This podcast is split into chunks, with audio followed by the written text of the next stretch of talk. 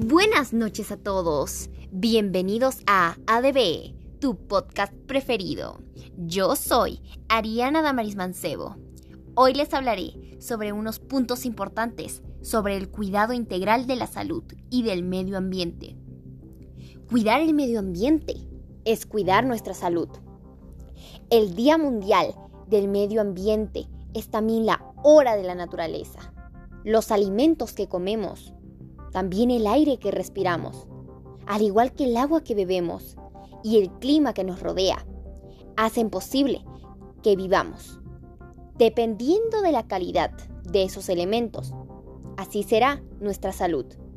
En la situación actual con la pandemia de coronavirus, es aún más importante proteger ambas. Por una mejor salud ambiental.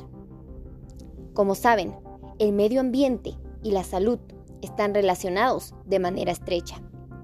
El Día Mundial del Medio Ambiente, que se conmemora cada 5 de junio desde 1974, nos recuerda la importancia de conservar y cuidar nuestra naturaleza y la riqueza de su biodiversidad y de sus ecosistemas.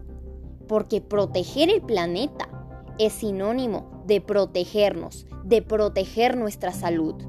Y hoy, más que nunca, es vital cuidar las dos para superar el COVID-19 y tener un mundo más sostenible.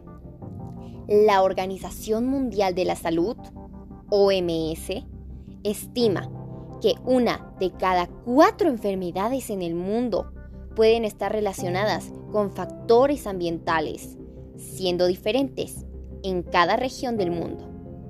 Alrededor del 20% de las muertes en el continente europeo se deben a problemas derivados de la degradación del medio ambiente.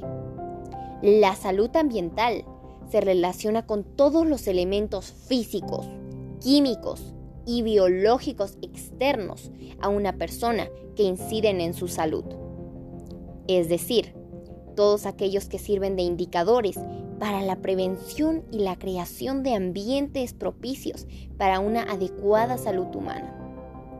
Factores medioambientales que influyen en nuestra salud. La relación entre el medio ambiente y la salud humana se encuentra condicionada por diferentes factores. Tenemos que conocer cada uno de ellos para tomar medidas para cuidar y proteger a la naturaleza, que implica a nosotros mismos. Factores físicos. Los factores físicos pueden ser atmosféricos. Por ejemplo, son aquellos que se relacionan con la calidad del aire y el cambio climático, la contaminación atmosférica o los cambios bruscos de temperatura pueden provocar en el ser humano problemas respiratorios, una mayor propensión a desarrollar alergias, complicaciones musculares y óseas, así como influir en los estados anímicos, al igual que en los psicológicos. Algunos factores, como las precipitaciones, la humedad, la presión atmosférica o el viento, son manifestaciones naturales que pueden influir en nuestra salud tanto física como mental, pero dependen de cada región para que sus efectos sean mayores o menores. El ser humano ha desarrollado diversas capacidades para convivir y adaptarse a esas manifestaciones.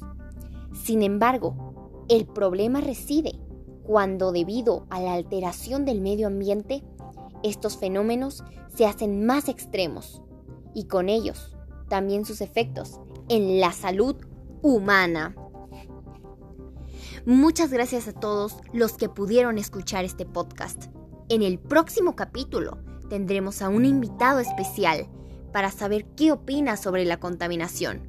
No te lo pierdas. Bye bye.